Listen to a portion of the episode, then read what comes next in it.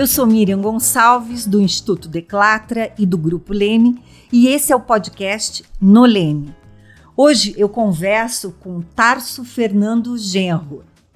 Ele é advogado, jornalista, professor universitário, ensaísta, poeta e um renomado e reconhecido político brasileiro filiado ao Partido dos Trabalhadores.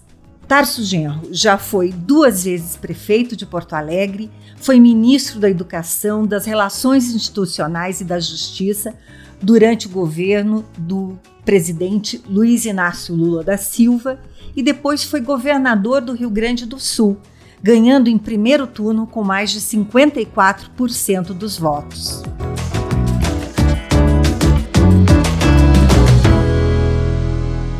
Tarso, muito obrigada por nos receber. É um prazer. Nós temos muita coisa para conversar. Você tem uma longa experiência política, sempre foi uma pessoa de opiniões fortes, às vezes controversas dentro do partido, mas sempre muito respeitadas. E agora muitas coisas se colocam, principalmente após a saída do Lula da prisão, e que você tem feito aí a propostas de união da esquerda. Você pode esclarecer para a gente qual é a sua proposta e qual é essa tua ideia de esquerda? Eu assumo a responsabilidade de ter colocado em momentos diferentes, em níveis políticos diferentes, dois conceitos a partir do primeiro governo Lula. O primeiro foi o conceito e o desejo de formular um projeto de concertação política no país.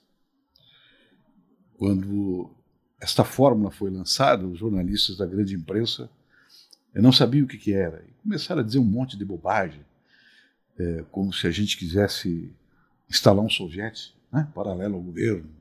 Né, o Estadão fazia editoriais, é, gente no Congresso ia lá no, no, conselhão reclamar, né, antes das reuniões. Sempre muito ávidos que, crítica, que, queriam né? fazer, queriam fazer uma, que nós iríamos fazer uma, um esvaziamento do Congresso.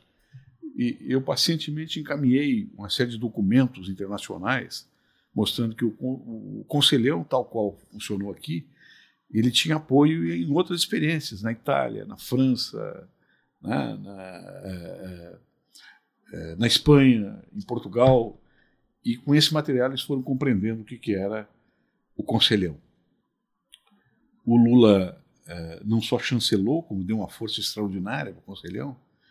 Nessa época você exercia qual cargo? É secretário do Conselho de Desenvolvimento Econômico e Social. Certo. Com rango, como diz os espanhóis, com rango ministerial. Tá.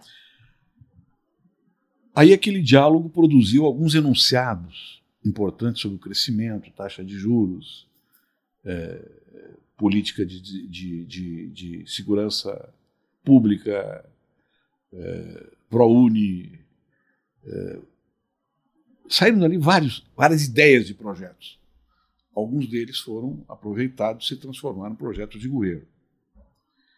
É, naquela oportunidade, eu fui acusado pela chamada esquerda do partido de que eu estava propondo uma conciliação de classes. E eu dizia que era exatamente isso. Claro. Eu estava propondo uma conciliação estratégica para o Lula poder governar. E que isso aí era uma determinação dele, e não uma escolha pessoal minha.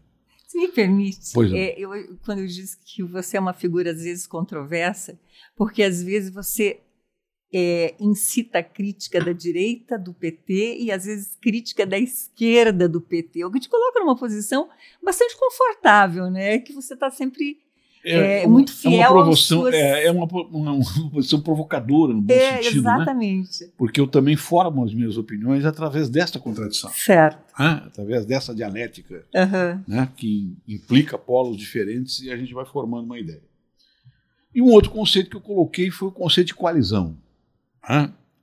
Governo de coalizão. O segundo governo Lula ficou sendo conhecido como governo de coalizão. Nós montamos uma coalizão, ela tinha um conselho que funcionava, que tomava decisões, que selecionava demandas e fazia os partidos verbalizarem no conjunto de partidos que apoiavam o governo era sua- quais eram as suas demandas, para que o presidente compreendesse e pudesse equalizar. Pois bem, o conceito de frente de esquerda ele sai ele começa a ser desenvolvido a partir do esgotamento dessas duas experiências. Né? O conselhão foi praticamente anulado pela presidenta Dilma. Né? E a coalizão ela foi se deformando até a tal ponto que passou a ser uma arquitetura, na verdade, de influências fisiológicas. Eu não estou falando de ilegalidades aqui. Não, eu Estou falando de influências oligárquicas, né? que repartiam. Né? Que a certa é... altura, inclusive nesse momento, parece que se tornou até natural. Se tornou natural. Que não é? exatamente, é? Exatamente. Se tornou uma, uma, uma forma de, de, de, governar de maneira estável, né? que vinha desde a da transição do regime militar para a, a democracia da Constituição de 88. Então a frente esquerda diz o seguinte: nós temos que aglutinar os setores da esquerda através de pontos mínimos comuns, através dos quais nós temos que dialogar com a centro-esquerda e com o centro, para buscar um programa comum sob uma determinada hegemonia. O que significa, portanto, um governo frentista, mas não um governo de coalizão onde todas as forças estão equilibradas e formalmente com os mesmos direitos.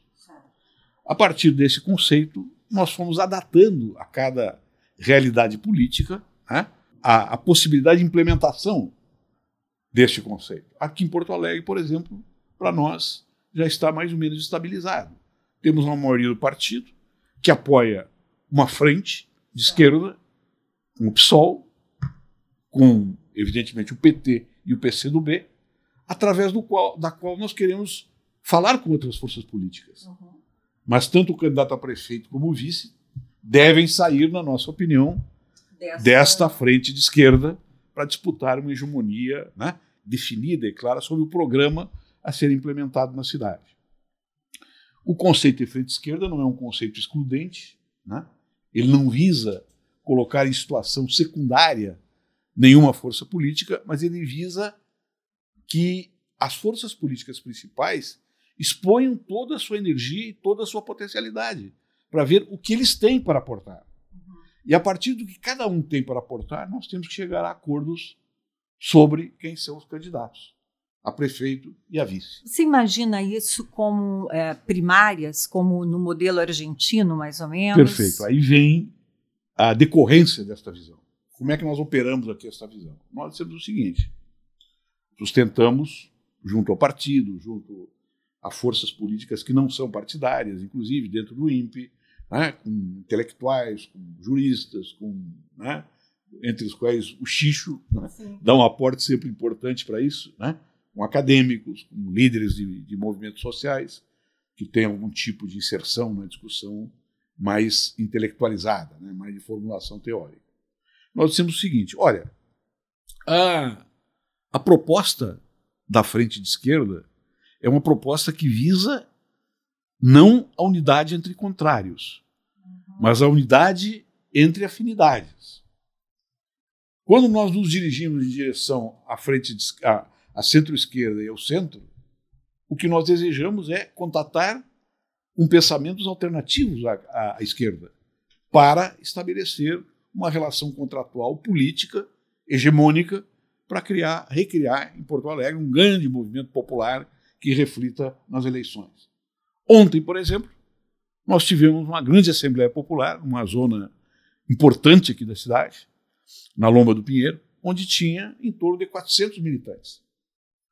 Do PT, do PCdoB, do Sem PSOL, independentes e inclusive militantes do PMDB da região, militantes do PDT da região, pessoas não partidárias que foram lá ouvir as lideranças desses três partidos. PT, PSOL e PCdoB. O que, que tiramos de lá? Nós tiramos uma linha de abordagem das eleições aqui, que eh, nós chamamos, inclusive, na, nas formulações que fizemos lá, que tem esperança, mas a esperança tem que ser construída. Né? Foi essa visão que nós desenvolvemos nessa plenária. Quais as possibilidades que isso aí dê certo aqui? Não são muito otimistas. Né? porque os partidos entram numa, numa relação como essa, cada um com seus interesses. E é muito difícil né, que os partidos abdiquem de interesses internos para chegar a uma determinada conclusão. Agora, se nós submetermos isso aí a um crivo popular, e se nós chamarmos o que nós chamamos de primárias, primárias fechadas, de militantes por esses três partidos que vão lá e digam queremos este candidato a prefeito e este candidato a vice-prefeito, já se cria um clima diferente.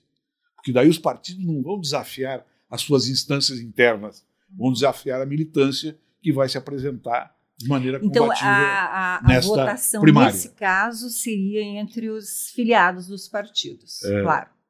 O que, o que a gente propõe é isso. Mas se, as- se os partidos quiserem chamar a sociedade inteira para votar, melhor. Eu, eu não fiz essa proposta de primárias abertas porque eu sei que os partidos têm um temor de entrar nessa relação né? e que tem, e tem até um temor de que é, é, é, esta representação fuja do seu controle. Na verdade, é, o Rio Grande do Sul sempre inova, né? Obviamente a gente sabe que houve outro local antes, mas o orçamento participativo teve aqui realmente os frutos, né? Aqui, então, quer dizer, seria uma inovação proposta por aqui também. Agora, eu queria fazer para você, levando dois pontos, eu queria te perguntar. Primeiro, o seguinte: ah, nós temos uma experiência dentro do próprio Partido dos Trabalhadores, quando não se chega a um acordo entre qual será o candidato, que haja uma disputa interna mesmo entre forças, muitas vezes, para eh, decidir quem é esse candidato. E algumas experiências apontam que isso não eh, funcionou para agregar, mas para dividir além de ter retardado o início da campanha. Então, esse é o primeiro ponto. O segundo, é, tomando aí como exemplo a Argentina, eles colocam que há uma crítica da própria população, embora eu seja favorável e acho que eh, no caso do Fernandes foi muito importante essa primária, essas primárias, mas que há um custo ah, monetário muito alto. Então, enfim. Mas eu gostaria que se posicionasse sobre esses dois pontos. Olha, eu acho que as prévias do nosso partido tiveram um impulso inicial extraordinariamente positivo. Eu mesmo participei de várias prévias e os debates eram debates políticos e ideológicos. né? Havia, nós tínhamos concepções diferentes em concorrência interna no partido, desde as posições mais chama- chamadas mais radicais ou chamadas de extrema esquerda até posições mais tradicionais e mais conciliatórias, pela diversidade que o PT tem, que é um elemento da sua grandeza. Naquela época havia um debate aprofundado sobre isso. Mas com o processo de tradicionalização que o PT sofreu, as correntes ou as tendências do partido foram perdendo a sua capacidade de elaboração e reduzindo a sua função pedagógica e passaram a ser, na verdade, extensões de mandatos, que ao fim e ao cabo, até dentro das correntes, quando tinha mais de um candidato, disputavam entre si. É o tal do contar garrafinhas, né? Quem Exatamente, tinha contar- mais gente Contar é, filiado até determinado ponto, colocava mais gente na, na, na, na plenária, conseguia levar. E realmente a- aqueles primeiros debates que nós fazíamos aberto, voltava lá com crachá, quem tivesse lá e tal, ficaram, eu não diria perdidos, mas um pouco distantes. Eu acho que em alguns casos ainda aconteceram esses debates, né? É, sim, sem- dúvida. Mesmo Só que agora. eles não se tornaram dominantes, esses debates. Os debates teóricos, Sim. os debates ideológicos, eles foram ficando secundarizados, pelo menos na nossa experiência aqui no Rio Grande do Sul. E o processo passou a ser, sim, uma contagem de garrafas. Quando eu tinha duas candidaturas né, que tinham uma certa afinidade e tinham uma certa maturidade para concorrer a um determinado cargo público, a prefeitura, o governo do Estado, isso aí se atenuava, né? porque as próprias lideranças davam um tom de debate ideológico, e embora tivesse uma contagem de garrafas, realmente tinha- se disputava determinados conteúdos. Ocorre que é um tributo que qualquer partido de esquerda paga de participar da institucionalidade, que não é simplesmente uma participação tática. É uma participação que está vinculado ao processo da democracia liberal representativa. Esse tributo ele entra para dentro do partido e não é perverte, ele tradicionaliza as disputas e vai decaindo o debate ideológico e o debate de princípios, vamos dizer. Como consequência, né, nós temos um esvaziamento das prévias. Elas deixam de representar, na verdade, disputas de opinião, disputas de posição e passam a ser disputas concretas de candidaturas apenas. Hoje em dia, se o partido fosse fazer, entre aspas, uma prévia, eu preferiria que ele fizesse uma primária aberta. Certo. Porque isso seria um choque de novidade e obrigar, inclusive, os nossos militantes a se relacionar mais amplamente com a sociedade que tem uma enorme complexidade. Uma sociedade que tem evangelistas fascistas, tem evangelistas petistas, tem evangelistas que não querem saber da política, tem pessoas vinculadas ao movimento social que disputam, na verdade, um corporativismo geográfico para os seus interesses, Sim. outras que compreendem aquilo como um momento de uma determinação política universal. Né? Esta riqueza ela tem que ser reapanhada pelo partido. Numa sociedade, inclusive, que não forma mais a sua opinião de uma maneira linear, de cima para baixo.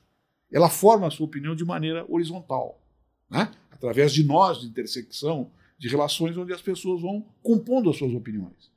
Então, eu acho que o que nós temos que dar, nós temos que buscar, é um choque de novidade, que significa mais democracia dentro do partido, mais democracia na relação com a sociedade, para que daí emerja, inclusive, um novo ethos político claro. para o PT, que está, eu diria, bastante tradicionalizado. Isso ficou evidente. Se transformaria, na verdade, na verdadeira é, democracia participativa. Participativa porque ela começa trazida desde... internamente para dentro do partido. Claro. É, o partido, por exemplo, não tem uma democracia participativa para distribuir as suas finanças. As finanças do partido são levadas para os estados e levadas para, para, para, para os candidatos através das preferências pessoais de quem domina a máquina do partido. E não através de uma divisão justa, né, que leve em consideração a natureza do partido lá, a, a, a possibilidade de disputa real, as pessoas que estão sendo candidatas, estão sendo candidatos ou não. Já tivemos casos de pessoas que entraram no partido num ano, foram candidatas, tinham a ilusão de que teriam algum tipo de apoio e apenas passaram por ali é. e foram embora né? porque aquilo ali, essa, essa distribuição de recursos é uma distribuição também de potencial político dentro claro, da democracia liberal. Claro. É, porque, até porque quando você começa a avaliar, é, é, lógico que um deputado já é deputado, ele tem um maior, teoricamente, pelo menos, o maior potencial de ser reeleito do que aquele que nunca foi eleito. Então, aí também é, é, são critérios muito subjetivos e complicados para essa distribuição, enfim. Sem dúvida. Sem né? dúvida. E, essa, e essa, essa opacidade né, existe nessas distribuições, ela tem influência na vida do partido. Porque a pessoa que recebe de maneira privilegiada um recurso para fazer uma campanha, ela estabelece também claro. um certo compromisso. Claro. Né? Claro. Isso é natural. É. Isso aí não é sacanagem, não é banditismo. Isso aí é uma reação natural dos pactos que vão formando a rede de relações do partido né, e as suas relações com as instâncias intermediárias e superiores. Me diz uma coisa, é, quando você fala da esquerda, PSOL, PT, PCdoB, no caso aqui de Porto Alegre, Ciro é esquerda? Pergunto acho, pelo, é, por conta acho, do PDT, que tem uma que... tradição é, gaúcha. Ciro é esquerda? Bem, primeiro eu acho que tem que assentar que o PDT ele está se dissolvendo como partido né, é, originário do populismo democrático, é, de uma esquerda populista representada pelo Brizola, ele está se dissolvendo nacionalmente como partido de centro-esquerda. Ele está sendo hoje, está tentando mais ser uma espécie de PMDB, né, uhum. é, é, regional e nacional, que participa de quaisquer governos. O PDT aqui no Rio Grande do Sul participou do governo Sartori. Uhum. Depois saiu, participou do governo Sartori. O PDT aqui no Rio Grande do Sul, né, ele teve setores que acharam muito justo e muito adequada a prisão do Lula. Né? Não consideraram ela uma prisão originária do lawfare, né? uma Ora, prisão o, o Gustavo Fruit, à época que era prefeito do PDT, apoiou o, o golpe à presidenta Dilma que, a, a, a, enquanto presidenta, o apoiou imensamente como prefeito, com verbas e tudo mais. Mas quando houve o golpe, ele apoiou o golpe. Se pudesse, se livrava de todas as fotografias. Nós, nós não chegamos a ter aqui é, ninguém apoiando o PDT, ostensivamente o golpe. Mas tivemos nitidamente, em quadro do PDT, uma visão de, vamos dizer assim, de acolhimento né, do golpismo como uma solução para a crise, né, o que se demonstrou completamente irreal e arbitrária essa conclusão. Então, eu, o Ciro tenta ocupar hoje um espaço de centro. Né? Ele não sabe se ele vai fazer uma aliança com a sua, com a sua esquerda ou com a sua direita. Né? Ele está tendo uma posição tipicamente, eu não vou dizer eleitoreira, mas voltada para a questão eleitoral, que é uma posição muito tradicional nos partidos tradicionais no Brasil. Né? Então eu posso te dizer, bem, eu conheço o Ciro pessoalmente, inclusive tenho relações de amizade com ele, pelo que ele sempre falou, pelo que ele sempre escreveu, pelo, sempre, pelo que ele sempre disse, ele seria uma pessoa de esquerda, né? dentro do que é a esquerda hoje na, na democracia brasileira. Né? Mas os procedimentos que ele está tomando hoje não me parece que sejam de um, né, de um quadro de esquerda, de um dirigente político da esquerda. A impressão que eu tenho dele é que ele tenta se livrar de qualquer passado junto com o PT. Então ele vocifera contra o Partido dos Trabalhadores, vocifera que ele não quer estar junto, faz a crítica, faz a crítica ao Lula, porque me parece essa impressão ele me passa que ele quer formar uma outra frente, que eu duvido aí que fosse de esquerda, mas enfim, uma outra frente, e separá-lo é, para o seu eleitorado, para o eleitorado brasileiro, do que tenha qualquer relação com o Partido dos Trabalhadores. É, eu tenho essa impressão também, mas eu acho que é menos uma política pensada como estratégia, porque como estratégia nitidamente não vai dar certo. Então ele seria um mau estrategista, e o Ciro não é um mau estrategista, e mais uma política de revide, que vem do seu temperamento, que vem da sua história política, que vem da relação que ele tem com a política nordestina. Né? Então, é, eu acho que é um revide equivocado.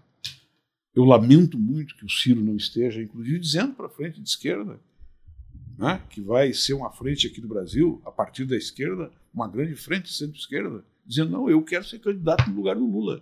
Eu tenho direito. Vamos conversar sobre isso. Eu acho que essa deveria ser a atitude dele. Né? Legítimo e acumula acumulador para ele. Sim. Cumulativo para ele politicamente, né? seja em direção às eleições de 2022, seja em relação ao futuro, porque ele é uma pessoa jovem. Né? Então, eu acho que essa ruptura, esse revide que ele fez, é uma coisa muito estranha né, um Esse. Essa sua colocação de que ele não é um mau estrategista, ele não foi um mau estrategista quando no segundo turno, é, em que estava o Haddad e o Brasil nessa situação tão complexa, ele preferiu sair, viajar para fora do país e se omitiu dessa, dessa campanha? Eu acho que não foi a saída dele que demonstrou que era um mau estrategista, mas a forma com que ele voltou. Né? Porque essa, esse, assim, este momento dele de autoexclusão no processo, ele seria até justificável historicamente, né? Porque ele jamais foi cogitado seriamente pelo PT para ser candidato. Sim, é fato. Então nós temos que respeitar um movimento de um quadro político que quer é, afirmar e resgatar sua personalidade. Agora, como ele voltou, é uma coisa efetivamente muito estranha para o quadro político maduro que o Ciro voltasse. Olha, pessoal, tá certo. Eu deveria ter ficado. Eu não estava em condições, né? eu não estava em, em condições psíquicas. Eu estava muito emocionado no momento. Agora vamos reconstruir. É isso que interessa daqui para diante. O Haddad não perdeu porque eu fui para Paris. Ele perdeu porque teve tais e tais equívocos. E você colocaria Ele seria de, um grande novo, articulador, né? De novo na, na, na, claro, no, no centro, centro né? exatamente. Você colocaria no centro e diria para o Lula, Lula, tem que ter a vez de outras pessoas. Né? E estou poderia... eu aqui no Nordeste, aqui, que tenho essa força. E que, e que foi ministro do Lula. Claro. Né? claro. O nosso pessoal dizer agora, o pessoal do PT dizer, o Ciro é um cínico, o Ciro é um traidor. O Ciro... Não, o Ciro foi ministro do Lula. Sem dúvida. Esteve sempre com o Lula. Né? É um cara que evoluiu, que veio da arena e que evoluiu para posições democráticas avançadas. Então, só o fato de ele ter ido para Paris não é uma coisa que justifique a exclusão dele do cenário político. Não. Né? Agora, como ele voltou, Eu acho que ele votou eu, eu, acho interessante a, a afirmação que ele faz, que é: ah, se eu tivesse ido para segundo turno, eu teria vencido a eleição. Bom, mas ele não conseguiu ir para segundo turno, então como ele teria vencido a eleição? Pela, pela exclusão? Pode ser, mas eu acho que faz parte disso que você coloca, que esse retorno dele e passa uma amargura que ele não precisava ter. Ele podia ter voltado como grande líder, Uhum. né? E eu acho que teria sido bem recebido, enfim. Mas pegando por aí, ah, nós entramos aí num- nesse resultado dessas eleições e eu sei que a, a história ela você vai conseguir analisar melhor daqui a 10, 15, 20 anos. Mas nós não temos tanto tempo para isso. Eu acho que é importante que a gente comece a conversar com pessoas, principalmente que têm uma análise, um, um potencial, uma capacidade de análise de conjuntura como a tua. E é importante perguntar: o que aconteceu com o Brasil? Aonde estava essa direita fascista que se revelou nessas eleições? Eu acho sinceramente que a direita fascista não está, ela se forma. né? A direita fascista não é uma reserva social de determinadas classes ou frações de classe que aproveitam a conjuntura para ascender, né? para ascender ao nível da luta política e se apresentar como opção. Mas ela se forma. Ela se forma através de, um, de uma complexa relação que classes e setores de classes têm com a política, com as formas de exclusão que sofrem, com a crise social que leva elas ao seu limite de sobrevivência psíquica sadia e que gera um processo de naturalização, no sentido de disputar a vida a partir das relações naturais, a partir das relações de força, a partir das relações de supressão da outra vegetação, do outro ser humano, né? do outro grupo social que me atemoriza ou que gera os meus fantasmas. Então, quando você cria essa situação toda, este complexo todo, normalmente um insano aparece como uma grande liderança. E ele tem a sabedoria de falar diretamente para essas pessoas, para esses grupos. Alimentar a sua autoestima, mostrar as suas possibilidades. Como, por exemplo, a possibilidade de vingança. Matar o teu filho, eu vou matar quem matou o teu filho. Hã? É, gerar a tua exclusão das coisas boas da vida, você tem direito, através de uma organização que você faça na sua região, de se apropriar das coisas boas da vida pela violência, como as milícias, como as SA, né? como as estruturas, né? as estru dos camisas pretas do, do Mussolini, em todas as grandes formações sociais que passaram pelo fascismo, isso aconteceu. Aqui no Brasil, onde assim o, o despertar desta consciência foi a chamada uh, achatamento moral da classe política, da chamada classe política. Não é classe, nós sabemos, mas é, é chamada assim, da classe política. Isto entra a arquitetura global de dominação do império através de especialistas de alto nível. Né? Quando você tem um cara como Bannon, que tem a capacidade de hierarquizar as mensagens que as pessoas devem receber a partir de um conhecimento que ela tem de como essas pessoas pensam, é porque né, esta irradiação, esta capacidade de chegada nos indivíduos pode gerar um novo homem. Pode quebrar o ovo da serpente e ele aparecer. Uhum. Né? E eles aparecem daí em série. Eles aparecem, então, em massa. Eu diria o seguinte: todos nós dissemos. É, o Haddad perdeu em função dos fake news. Sim, imediatamente foi em função dos fake news. Mas o que gerou aquelas cabeças abertas para receber os fake news é e acreditarem nele não foi naquele momento. Isso é todo um processo histórico, é todo um processo de ausência de propostas eficazes nossas né, para responder a grandes questões eh, da vida das pessoas, do cotidiano das pessoas, da consciência que as pessoas formam na vida. Então nós temos também, por omissão, uma contribuição nisso. Eu vou te dar um exemplo concreto. Em todos os momentos do nosso governo, nós sempre dizemos que no Brasil todos estão ganhando: os ricos, os pobres e os médios. E isso foi suportável pelas classes dominantes enquanto todos ganharam. Quando não era mais possível todos ganharem, nós não tínhamos condições de dizer de onde tirar recursos para que os trabalhadores, os pobres, os excluídos, os informais, né, os despejados da sociedade real, né, que receber, continuassem a receber proteção do Estado. Então, essa incapacidade nossa de compreender esses ciclos, inclusive, né, do, de, de, acumulação, do, hoje do, da humanidade dominada por grandes 500 empresas multinacionais pelo capital financeiro que as controla, né, essa debilidade dessa compreensão também alimentou o surgimento do fascismo. E aí eu te pergunto o seguinte: primeiro, a, se essa debilidade gerou ou possibilitou o surgimento do fascismo, ela não uh, tem ajudado a formar uma reação, a provocar uma reação dessas pessoas que perderam o aumento real do salário mínimo, tiveram aprovado um plano de previdência é, terrível, é, que hoje se mostra no Chile é, um grande traidor da classe trabalhadora.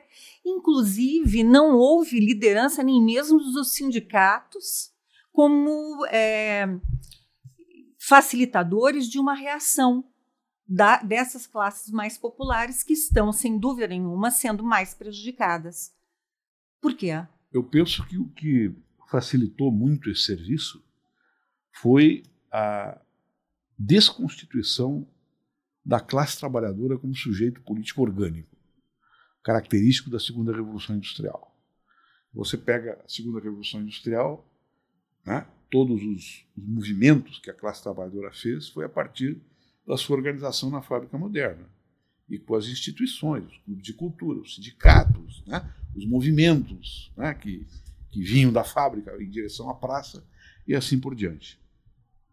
Essa classe trabalhadora hoje, ela é, em países como o Brasil, uma classe privilegiada, em comparação aos terceirizados, aos intermitentes, aos precários, aos micro, mini empresários, empregados de si mesmo, como eu digo, né? eles são privilegiados. Por quê? Eu disse isso hoje numa, numa plenária da Federação de Alimentação. digo, olha, vocês têm que compreender que daqui para diante vocês vão ser vistos como privilegiados. Por quê? Porque vocês têm carteira assinada. E não é verde e amarela ainda, e não é, é azulzinha. E é, é antiga, né? a que dá determinados é. direitos. Então, esta fragmentação do mundo do trabalho e o surgimento de subclasses, ou subsetores de, classe, de, classe, de cada classe social, ele destruiu a capacidade orgânica das, criar, das pessoas criarem um pensamento comum. E é aí que o, que o Bolsonaro joga a sua bomba. Né? Ele diz: os sindicatos atrapalham o trânsito na cidade, os sindicatos impedem as pessoas de trabalhar, os sindicatos é que brecam os teus ônibus, os servidores públicos, todos são, né? São todos são ricos, vagabundos, recebem são vagabundos, demais, não trabalham, trabalha. Né? Isso aí desperta o que tem de pior em cada pessoa que não participa da sociedade formal. Desperta um ódio contra o seu próximo, não um ódio contra a classe dominante, não um ódio contra quem ele explora, mas um ódio contra quem concorre com ele. E aí vem aquela determinação natural da disputa obesiana pela vida e a exclusão da classe trabalhadora dos grandes conflitos políticos que nós estamos vendo no país. Mas, Tasso, muito obrigada. Foi um prazer estar com você. Essa conversa foi fantástica. E eu te agradeço mais uma vez por nos receber, por é, doar o seu tempo aqui para o Instituto Declatra e para o Grupo Leme. Para mim é um grande prazer e uma satisfação enorme conversar contigo.